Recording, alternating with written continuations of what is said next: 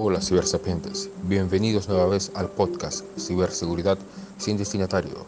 Pónganse cómodos e iniciemos. En este episodio hablaremos sobre los cortafuegos.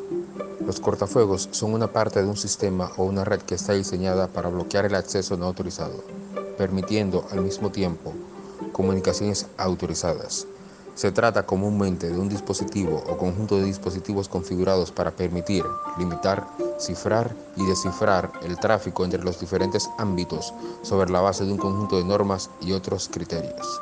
Los cortafuegos pueden ser implementados en hardware o software o una combinación de ambos. En sentido general, estos se utilizan frecuentemente para evitar que los usuarios de Internet no autorizados tengan acceso a redes privadas conectadas a Internet, especialmente intranets. Recuerden, sean seguros al navegar en los mares de Internet.